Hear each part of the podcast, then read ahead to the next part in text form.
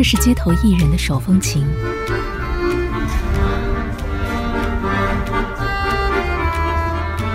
这是百老汇的掌声雷动，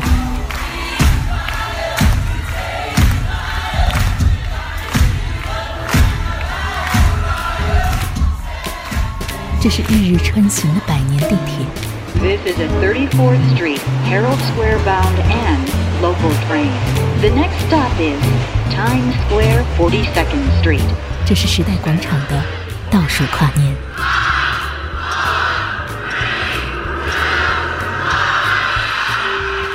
爱纽约，所以留在这里。纽约这座城，你的 城市声音杂志。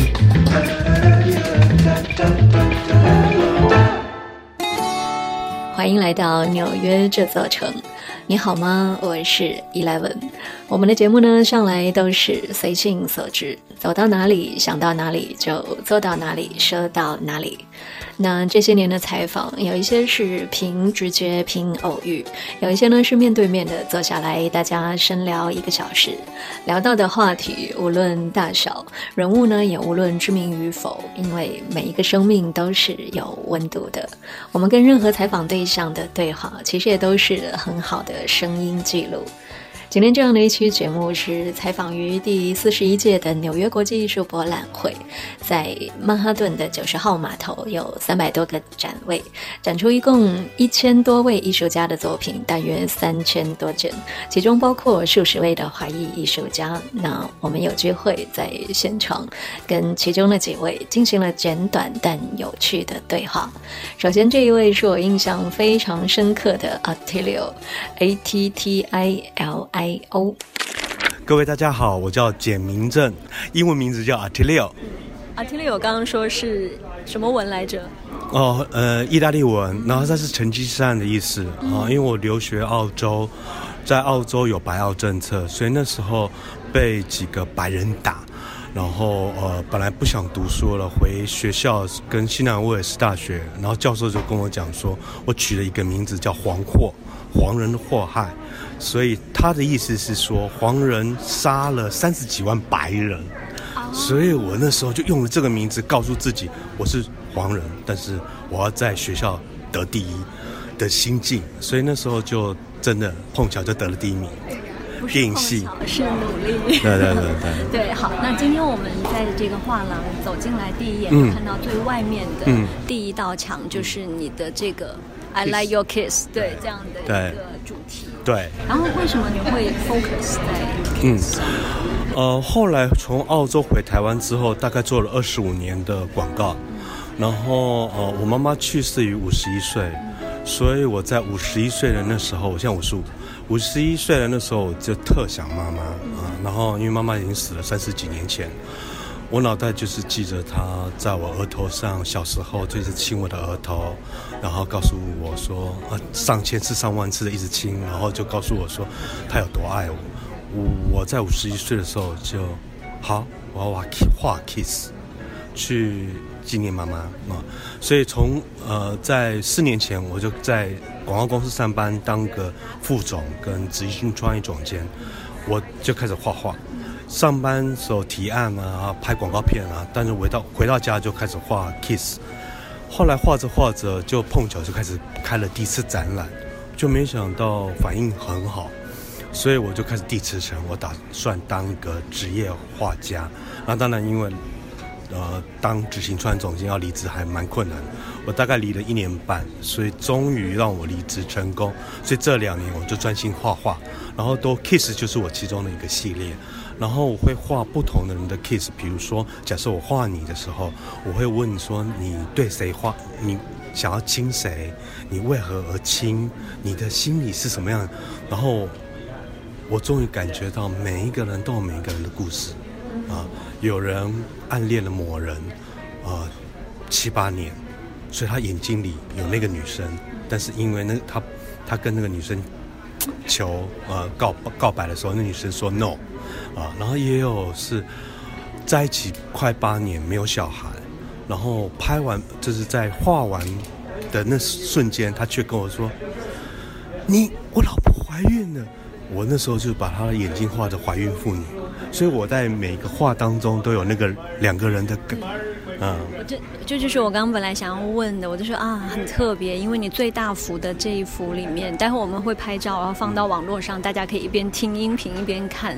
瞳孔里面是可以看到正在 kiss 的两个人。对对对，事实上每一个 kiss 的画作的那个人，我就会画他眼睛里跟他想要亲吻的那个对象，然后也有是妈妈跟两个小孩啊，就是他不断的想要喂哺乳，但是没有奶，所以就用 kiss 来去呈现。然后事实上，嘴巴就是我们出生的第一件事情，就是喝奶嘛。对，所以嘴这件事情事实上是就是跟亲吻很人跟人之间很密切的关系的第一个动作。然后呃，莎士比亚也有说，亲吻是爱的印证。当你对某人喜爱的时候，亲吻这个东西它就是个承诺了，我爱你，所以我希望跟你在一起。所以它算是一种印证。所以对于亲吻这个背后的故事。我觉得，当每一次我画的时候，我都会充满的爱的故事，因为我在画那个的对象，他告诉他告诉我他的故事的时候，我有些时候都会跟着感动。对，跟。你有遇到过很特别的跟你说的相关的故事吗？有有，我刚刚讲的那个怀孕的，事实上是我正在拍广告片，有关能恩奶粉。然后是找了一个纪录片金马奖纪录片导演叫呃黑糖，他事实上二零一六年得到台湾的最佳纪录片导演。然后我跟他合作的时候，就是一开始并没有把这个作品做成呃太过刻意的任何，就是直接画他的脸。就后来当我们开拍，然后画完，他告诉我她怀孕的时候，我把那幅画做成立体的。所以她整个嘴巴是凸出来的，你从侧面看像怀孕妇女，从正面看她事实上就是一个人这样大立体出来的一个张脸。所以我每一个亲吻会对对方有所不同。然后我刚刚讲那个妈妈的话，她的嘴是奶嘴，是一个奶嘴是因为为了两个宝宝，所以每那每一个画作的背后的那个人的故事，我就会改变。作风，那像这一幅你现在看到的这个是，因为他跟他的 lover 在一起十八年，啊，两个男同志，但是因为大家都知道东方人同志要在一起是不大可能，所以它是一个隐藏的故事，所以这个就是一个霓虹灯管，十八年来的一层一层，但是都在黑暗当中，所以这个像个镜子，然后里面注意看，它事实上这十八年来他们都在隐藏在社会的背后。所以这盏灯的意思就是在这。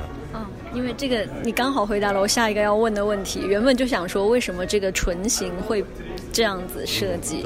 所以它的这个量是一共有十八根吗？对对对。然后还有不止哦。当这个灯关掉的时候，它是个面镜子，你看不到灯。事实上是在反射社会上啊。我们讲说反恐同嘛，恐。大家都不知道为什么对同志这么的恐恐慌，好像他们会怎样？事实上，这个镜子事实上是照射每一个人内心里。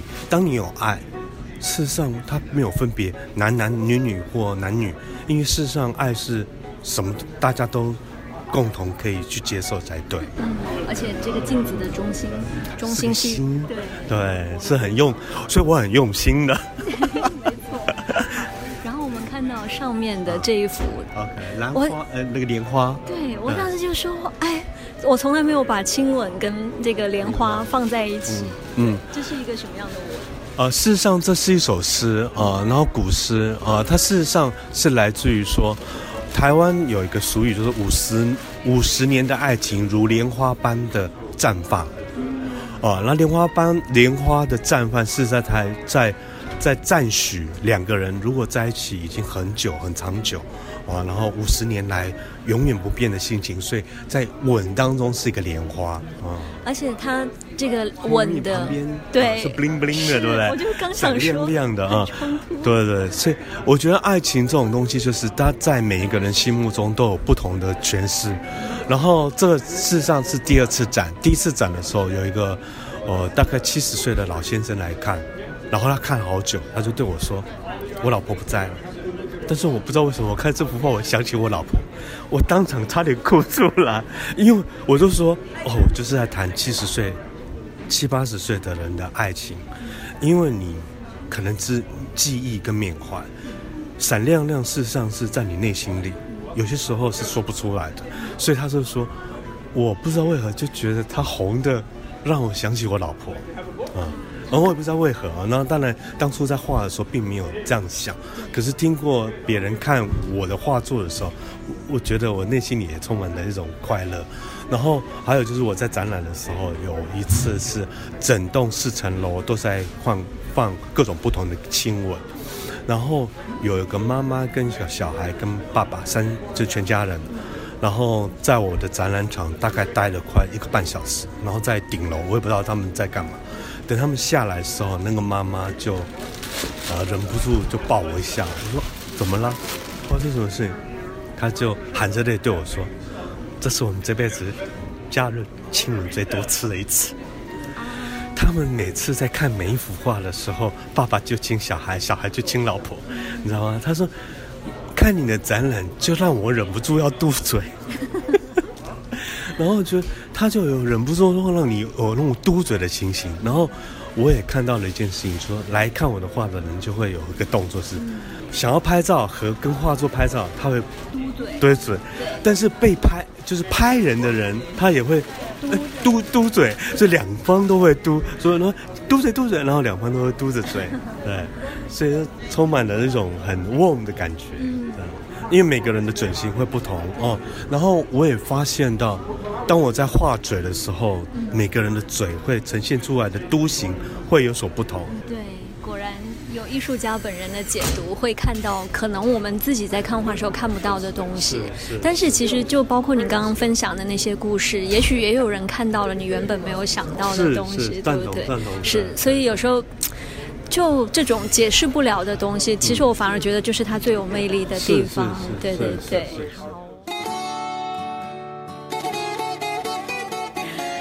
A t i l i o 真的是一位很会说故事的人。那么当时在艺博会之后，我们刚好也有机缘一起在纽约不同的地方看展。他对装置艺术特别的有热情，但是我偏偏就不太能够领会装置艺术，所以我们这个组合就很妙了。当时我们是好几个人一起，其实也不是刻意的，大家就是很自然的对同一件作品分享各自所看到的、所理解的。那当所有人的观察碰撞在一起。的时候，有一些东西好像就互通了。原来我所不理解的那个部分，你是那样理解的。那原来你的解读跟我的又不太一样。那这当中并没有谁对谁错，全部都是一种丰富的过程。因为有一些艺术品，它是需要这个观者跟作者一起完成的。你赋予了这一件作品你的理解，它才是真正的完善了这一件作品的存在。就像是我们经常说的，千手观音并。不是真的有一千只手，而是有九百九十八只，剩下的那两只手呢，是我们自己双手合十，这样总共才是一千只手。那么在这一节的节目当中，我们特别挑选到的这首歌，因为 Attilio 他画的是 Kiss 的系列，所以非常自然的我就联想到了郑伊健的文感。那这个也是黄伟文的作词生涯当中相对少见的，他这么温柔流露的作品。当然，这个是他相对早期的歌词了。其实说起来 a t i l i o 跟黄伟文似乎他们是有着几分相似的，两个人的才华、个性都是这种很锐利、很明显的。但是在那些锐利的下面，其实包裹着细细的温柔。无数曾经陪伴我的人，虽已离开，回忆仍活在我心。留我热吻是精彩气氛，重温永远都动人。仍爱回忆，回味每一吻。主角原因情景场地及气氛，微细动作近观的眼神和将要吻的兴奋，曾和谁吻着那记忆真太深，似是某些旧戏震撼至今。仿似身歷奇景，場面重溫，唇上那些味覺溫度都通向心。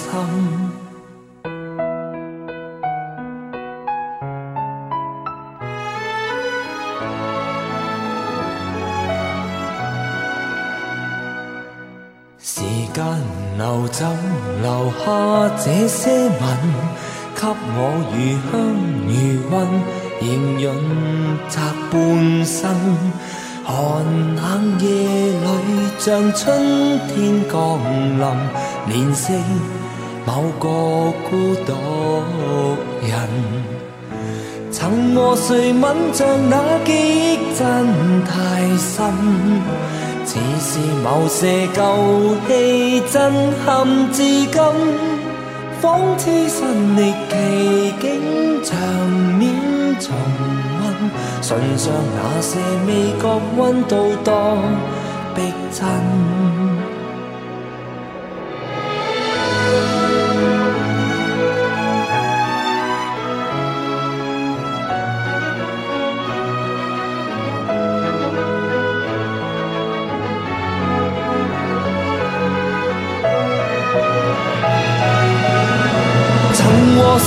吻着那記憶真太深，似是某些舊戲震撼至今，仿似身歷奇景，場面重溫，唇上柔滑熱燙質感多逼真。曾和誰吻着那記憶真太深。似是某些旧戏震撼至今，仿似身历奇境，場面重温，忘掉对手现已不再分不清。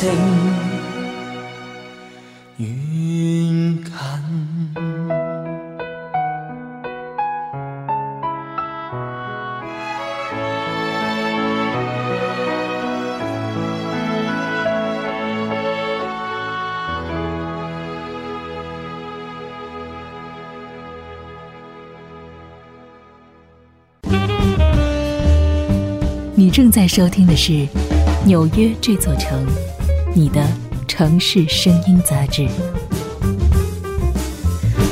继续回到节目当中。刚才我们在跟 Attilio 的采访当中说到他的那些画作，如果你想要看图片的话，当然你直接在网络上搜索 Attilio 简明正，相信就可以看到很多他的作品了。那么在我们节目的微信公众号或者是微博上面，也会有关于今天这一期节目的相关的图片跟文字，你也可以去关注看一看，搜索听见 Eleven E L E V E N 就找到我了。那么，关于第四十一届纽约艺术博览会的采访，接下来要出场的这一位是一位策展人。呃，你好，呃，我中文名字呢叫毕宏伟，英文名字叫 Ansel，大概大概就这样吧。要讲多深，我也不知道。不用不用，我觉得这个笑声预示了我们接下来会聊的 很好笑吗？对啊，这真的就是这样。然后今天有那个缘分呢，然后能够来第四十一届的纽约艺术博览会啊，这是我第二次以自己的 Gary 的名称啊名义来作为参展。那今年呢，也是从去年开始，去年是第四十届的纽约艺术博览会，从去年开始呢，我定了一个美术馆的三年的一个策展理念的计划。那今年是属于三之二，那是延续了去年的一个策展理念。对，不好意思打断一下，这是一个什么样的美术馆策展理念啊？就是在美术馆里头啊，通常我们会有一个策展理念，那是作为一个类似行为或者是类似文化的一个延续。那在艺博会里头，通常因为它的时间很短，不像美术馆的一个展期可能有。两个月到三个月的时间，所以绝大多数大家都是在卖作品。对，那我是希望说，能够在一个小小的空间里头，把它的能量，哦，能够放大到美术馆一样这么大的空间。它的格局不只是只是纯粹在卖作品，它甚至能够让观者来看的人能够感受得到，原来作品里面的寓意其实是很深远的，如同美术馆的策展理念。对，所以我才定了一个美术馆的三年计划。哦，不是说这些作品会到美术馆去，哦，不是那个概念跟意思，是。好。所以就今年是第二年然后明年还会再来，对不对明？年还会再来。对，明年是嗯三年计划的 ending，然后之后不会再来。为什么 我么？不知道了，再看看，再看看。对。对，好，刚刚在跟小兰姐录她的这个画作的介绍的时候，她有提到说，为什么会来这边的机缘是你看到了在她画室里面看到她的作品，对然后觉得她的画很适合走国际的路线。为什么你会有这样的感受？呃，因为通常画家啊跟艺术家有一个很大的别野。哦，区别。画家他可能就是说我给你一个主题，你去画这样的主题，或者说，哎，你可以画我的肖像画吗？他是一个拿到一个主题，然后去做画的，我们称之为画家。对，比较匠气一点。那艺术家的部分是他表达他想要表达的创作力理念，然后还有想要表达他这一生里面他所关注到的议题。因为当代艺术家，第一代表我们还呼吸嘛，所以他存在这个世界上的时候，他看到了什么样的风格，他来表现。那我看到我去小南姐的画室里头呢，我看到他的时候呢，我不知道其实他是一个画家，我一直以为他就只是一个歌后歌后啊，很有名、很有名、很会唱歌的歌后。结果我去看他画的时候呢，发现它里面很多的东西是含了音乐的语汇在上头。那这时候我就很讶异，为什么呢？因为音乐的语汇在上头，你要把它画得很好，代表你的底蕴一定是有的。后来深入的了解之后，才发现他真的是科班出来的。然后呢，你会发现他很热爱音乐。他把音乐的这个题材放到他的绘画里面去做诠释，但他在画谱的时候，比如说五线谱的时候，在韵律的时候、律曲里面的时候，他不是随便乱画的。你可以看它里面的一些呃视野，或者是看它里面的线条，或者是看它里面的色块跟布局，其实是有章法的。那在章法的过程之中呢，他把他本身的兴趣跟爱好融汇了到他的绘画里头，他看到了他想要看到的东西，这个跟一般的艺术家不太一样。哦，那他看到了什么呢？今年我们替他展出的作品呢是老歌系列 Old Series，这个地方是纽约。这是曼哈顿，所以他其中的一件作品呢，就是 New York New York。他不是为了这个主题而创作的，而是因为我们知道，在纽约这个地方，不仅是各国的人种、文化、经济，甚至是艺术、音乐、歌剧，全部都融汇在里头。你会在这一个他的画作里面看到非常生动活泼的当代现在的纽约曼哈顿所展现的是什么？他把它画出来，因为他看到了他要的是什么。那我看到这个东西的时候，我是有很大的感动。不是说他画的非常好哦，跟这道无关，而是说它里面呈现出来的那个韵律的感觉，跟底蕴的那个感觉，是真的符合现在我们当代纽约应该要看到的东西。我们都知道之前发生了九一一的事件，纽约是整个从低谷，然后现在慢慢的复苏起来，所以音乐的部分慢慢的加进来了，歌剧的部分加进来了，戏曲的部分加进来了，那艺术跟文化的部分也慢慢加进来，所以在他的身上你可以看得到以前。老歌系列的纽约应该是什么样的样子，但是他却用当代的语汇去把它画出来跟描述出来，所以这点让我相当感动，所以我邀请他来参加这一次的纽约艺术博览会。嗯对，而且我看到画廊里面其实是有各各位不同的艺术家的作品。对那这个你跟他们的姻缘，或者是通常是你去邀请他们，还是艺术家哦刚好？呃，都有意思啦。那可是呢，因为认识太多的艺术家，那为什么要去邀请这些艺术家来参展的原因，是因为其实也不是说很刻意，而是说真的缘分就那个时候走到了。我说了嘛，这是一个三年之二的一个展览。那去年呢，我们的主题是 Love Earth，哦，就是我们要爱地球。那爱地球，我们要做一个过程 progress。啊、这个 progress 跟 process 的时候呢，我们要知道怎么去爱那个地球。所以你会发现，这次参展的五位艺术家里头，刚好了符合我这次要的策展理念的调性。好、比如说我们刚刚讲到了林小南啊、或者是讲到的 Atelio 哦简明正，然后你也可以看到廖艳丽，然后还有毕美老师的作品，甚至是莫狂的作品，他们分别代表的就是我要表达的东西。哦，所以它是很严谨而且很紧密的串联了这一个策展理念哦，是相当相当不错的，对。那一般你是先有理念，然后再去寻觅相关的作品，还是说看到觉得对这个作品有感觉，然后你再慢慢的去把它成为一个最终版本的理念？哦不，是理念先，然后呢，看到艺术家，刚好这艺术家符合我要的。那不是每一个艺术家第一都有空，对啊，能够来这边。那也不是每个艺术家他在经济能力范围都能够去撑这个东西，所以其实不好找。啊，不好找。所以这一次真的是缘分很恰巧。像我认识 Atelio，也就是透过毕美老师介绍的。对，那只是我没有想到他的作品会这么样符合。在我们还没有见到面的时候，那我跟他的助理 Rocky，然后我就说，哇，这个东西一定要去纽约，因为这个东西就符合纽约的东西，也符合我的策展理念。呃，他们刚好就 OK，no problem，of course。就走了，所以这个一切都是缘分，那不是我刻意营造的，对，这是缘分。那如果他没有的话，我就必须要去找一个类似的艺术家，然后才有办法去顶那个位置，对。其实来纽约已经有很多次的经历，然后参加博览会也不是第一次了。对，那你对这个城市华人艺术家的一些观察，或者说有一些什么样的，就你所观察到的一些让你。觉得很特别的东西。呃，纽约它基本上是属于一个步调比较快的城市，懂？所以呢，它其实瞬息万变，每一次来都有每一次不同的启发跟体会。那我来这边，我看到的是，不管怎么样，这边有这么多的艺术家，像比如说这个地方有三百多个展位，呃，然后呢，有一千多位艺术家参展，那总共计有将近三千件的作品。那这边有世界各个地方的艺术家来，不是说不好，而是说必须要去知道说这个艺术家他画的这个东西是不是符合当代，或者是符合现在我们所看到这个艺廊或者是这个艺博会他要推出去的文化那个部分。因为每个收藏家他都有自己的收藏脉络，他的收藏脉络不见得会符合这样的风格，只是说这个地方因为他的作品数量很多，所以很容易能够被其他的收藏家给看到。那来到这个地方呢，我对很多的艺术家都只有一个。建议就是说，不要把得失心看得太重 啊，这第一点，不要把得失心看得太重。第二就是说，我们推广你的艺术理念啊，推广到这个地方，然后再透过我们整体包装起来的一个策展理念，其实是比较能够容易打得动。不管是策展也好，艺评家也好，或者是媒体也好，然后这是比较容易被打动的地方。那这个时候呢，对艺术家来讲的时候，我就会跟他们讲说，除了第一得失心不要放太重之外呢，那你应该要想。办法就是说，我多增加一个海外的收藏家，在价钱上面我可以很大的让步，但是呢，我想要跟你交朋友，啊，为什么呢？因为交朋友我们是交心，我们不是交买卖，买卖是一时的，朋友是一辈子的，对，所以我一直跟艺术家讲说，得失心不要太重的同时呢，尽量推广你自己，好，这是一个好事，对，这是一个好事。那回过头来，我们回到刚刚讲的那一题，就是说这么多年来，我来这个地方到底看到了什么样的不同？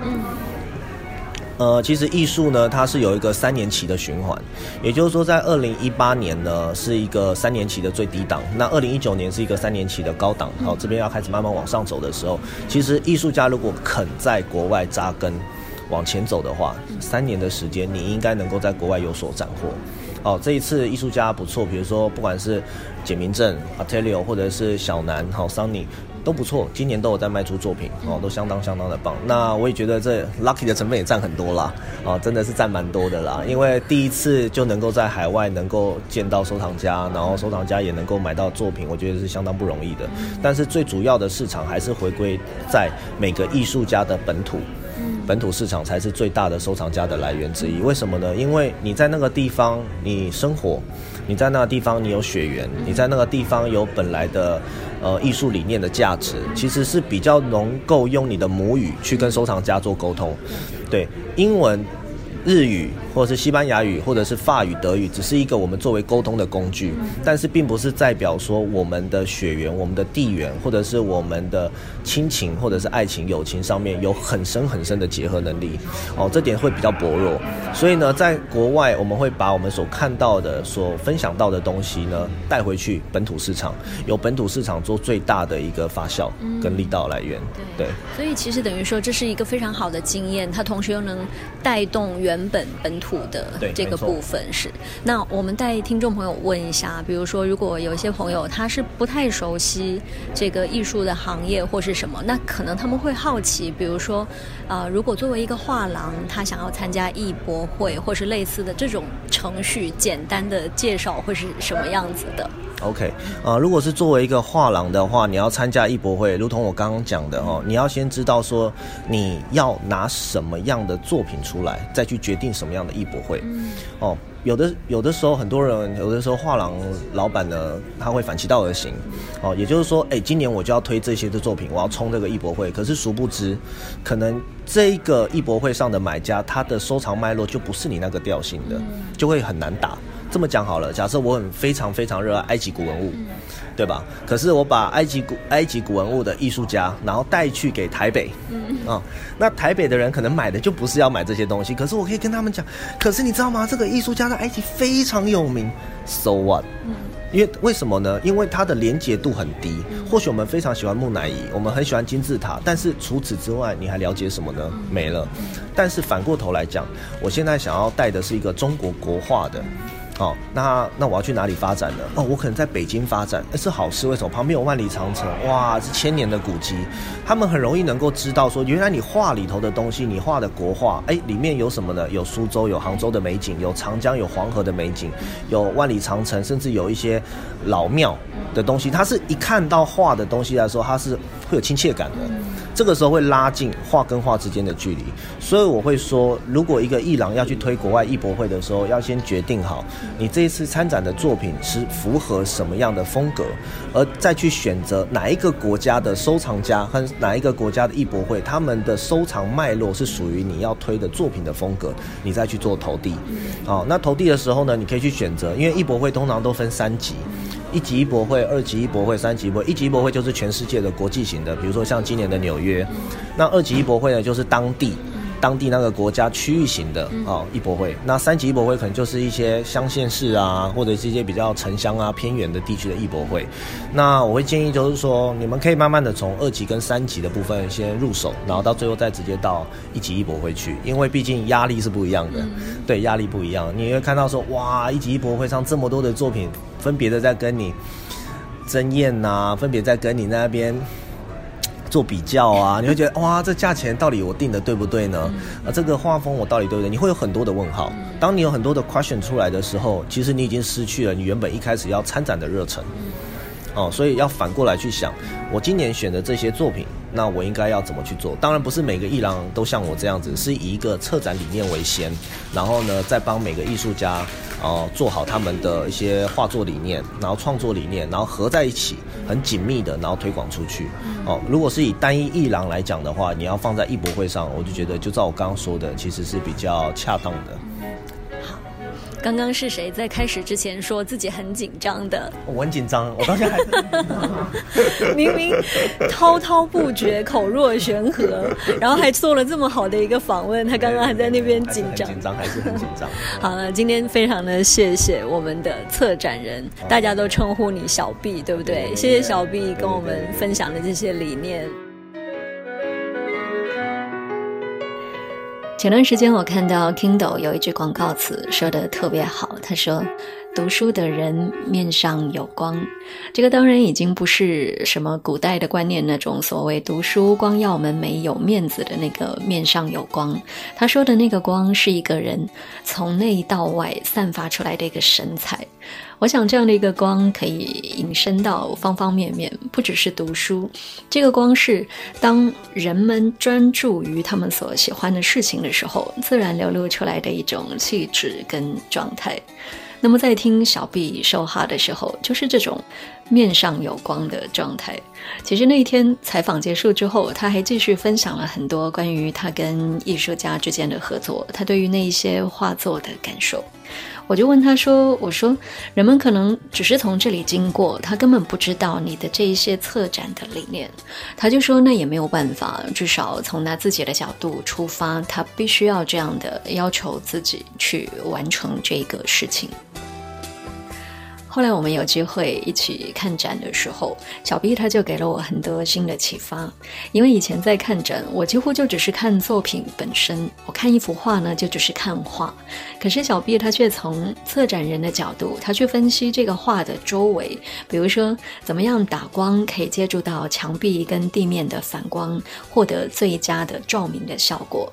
再比如说一幅画要摆在哪里，可以达到最完美的观看的角度，甚至说有一件作作品它悬挂的高度，因此而产生这个垂下的影子，其实都是共同构成了整个墙面的视觉的设计。我在听他说这些分享的时候，如果说以前我看展的感受只是一个模糊的大致的印象，那这一次我才是第一次比较具体的意识到，原来作品跟它所在的空间，他们是彼此互相呼应、互相实现各自的诉求的。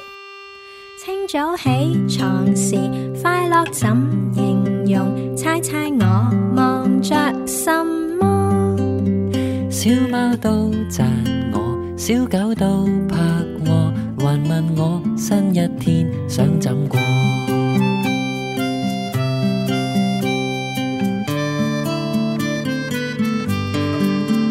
走出家門時，天色很柔和，花草也笑陪着我。新居新世界，新生新故事，還有新書本新功課。你輕鬆走來問句好，還與我排排坐。我有世界也在唱歌。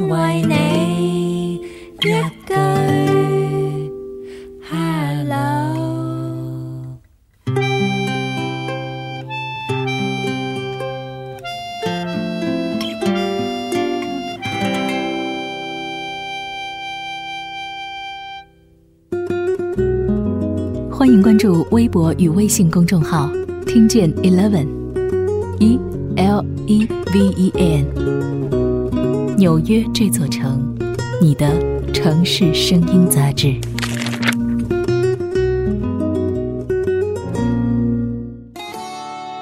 很多时候，人们在说到“梦想”这个词的时候呢，好像是习惯性的会把它跟年轻关联在一起。但是，其实任何人在任何的一个生命的阶段都有追梦、造梦的权利。那不管是刚才我们说过的 Attilio，他非常勇敢的在五十岁之后重新的转换跑道，还是我们接下来要出场的这一位尤辉雄先生。我都会希望自己能够在五十岁之后还可以拥有像他们这样的热忱。呃，Fly Bear Art 就是由灰熊啊，灰熊直接的翻译过来哈。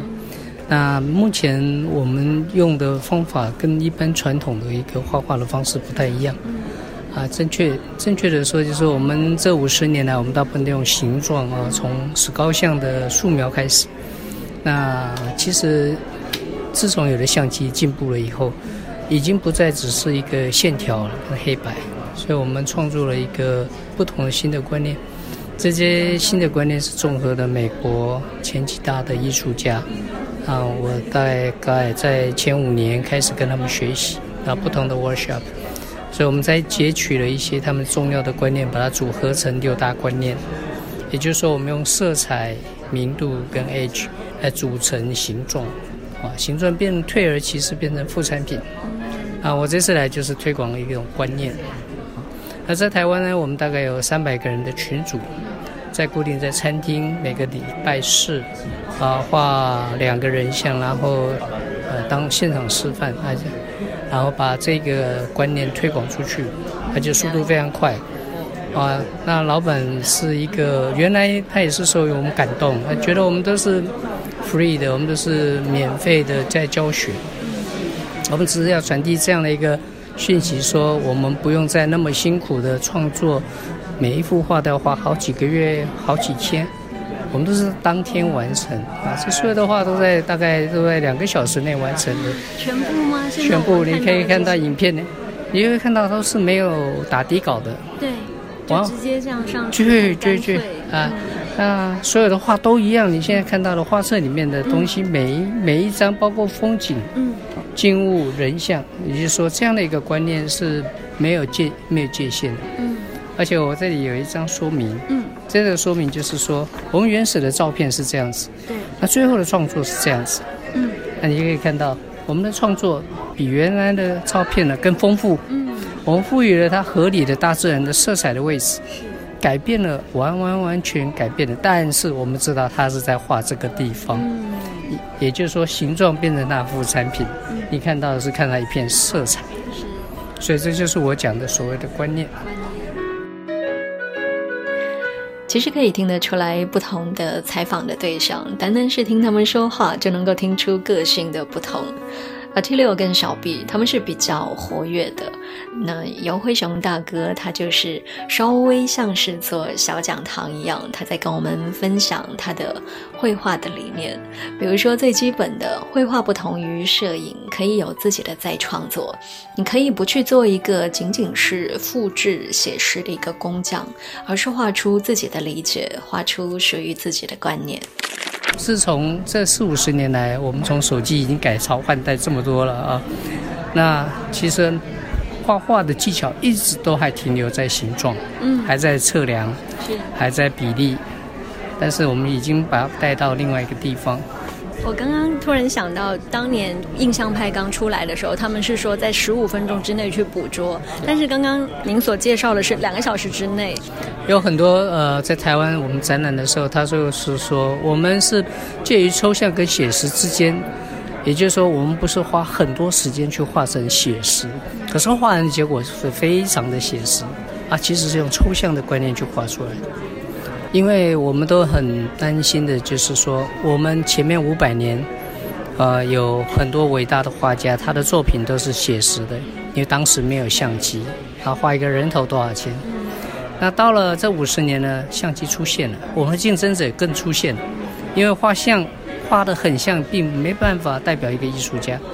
那怎么样在这两个里面生存呢？那就是要把抽象的想法放入具象里面，啊，这样才能脱离这两者的竞争。这我好想，这是一个唯一的一条路，否则任何一张人像，你把它照相以后放大，啊，放大以后它就会像。那我们这些作品当中有哪一些是您特别想要介绍的吗？啊，我想最主要是六六个观念里面都含有的。啊，六个观念里面，我们讲的是调色盘三个东西。调色盘我们可以看到的是色彩，看到明度，可以看到它的厚薄，我们叫 age，OK。你会看到笔触，有一些地方没笔触，有些地方有笔触，有笔触的地方就往前跳，没有笔触的话就往后退，就产生前后的空间。啊，那另外一个就是色彩的温度，你会看到色彩的温度呢，冷呢，它就受到光了，你有反射光，就看墙壁这里跟这里就不一样了，一个白一点，一个黄一点，呃，色彩的温度不一样了，所以就产生左右空间的不同。可能对于非专业人士来说，色彩、明度、edge、笔触这一些概念听起来可能有点枯燥，但是其实落实到了小细节上就非常的有趣。比如说刚才有先生他说到这个色彩的温度，在同样的一个墙角，两面墙相交的地方，因为灯光照射的角度不同，有一面墙的光是显得更亮一点的，另一面呢就要更暗一点。还有就是稍后他会说到的，比如说你远看一幅画，我们看到一个人的鼻子，可是走近看的时候，这个鼻子的部分其实就是一坨白色的颜料，这些都是非常细微的观察。我们看到的照片其实都不是这样子，那张的照片也不是这样子，可是我们可以画出介于摄影跟创作之间。你跳跳出了呃，我只能画人很像，嗯，这样的一个感觉。对，啊，我们画出来以后，都让人家觉得他很像，他就是那个人。你确实是在画那个人，可是他没有跳脱过我们说哦，你只是用你的语言在画，我们用大自然界的语言。大自然界逆光的时候呢，就像我的手掌现在是黄色，我把它放在光底下，你就看到红色会。改变，嗯，所以我们把改变的颜色彩呢，告暗示说光在那里，而这样的方式呢，你只要把观念摆进去，形状就出现了。所以我们后来归纳起来就六大观念。色彩明度 H，这是调色盘的观念。放在画布上，我要平衡一个冷光跟暖光的平衡，对，冷暖的平衡。OK，叫平衡。第一个平衡，第二笔触，你会看到笔触，你推后看就是个光，近看是一坨颜料。OK，它就很奇怪，你看今天就是一坨颜料，对，远看它是个光。OK，然后接着笔触。我想这就是我想表达的，说利用很有限的工具，可以表达任何一样东西，而且不再有什么局限，呃，风景、景物，我们都把风都把它融在一起。我觉得在这个单元当中呢，我们通过尤先生的分享，感觉像是上了一堂专业的美术课。没有没有，谢谢，好，谢谢。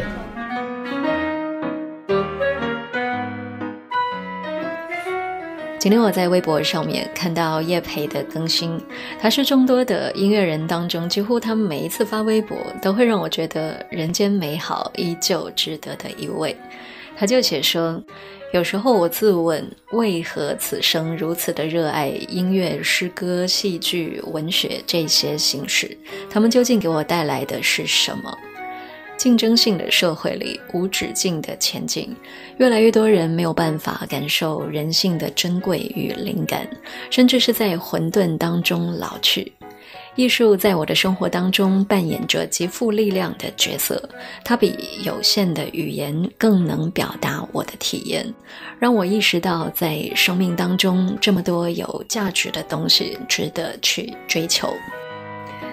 其实叶培的这一条微博，就像是我们经常会讨论到的，就是那一些我们能够感受得到却又表达不出来的东西，可能才是最吸引人的地方。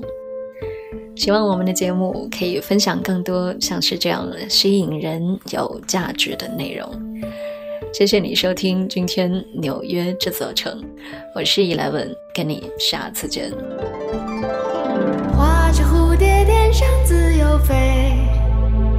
寻找有趣的花蕾东张西望。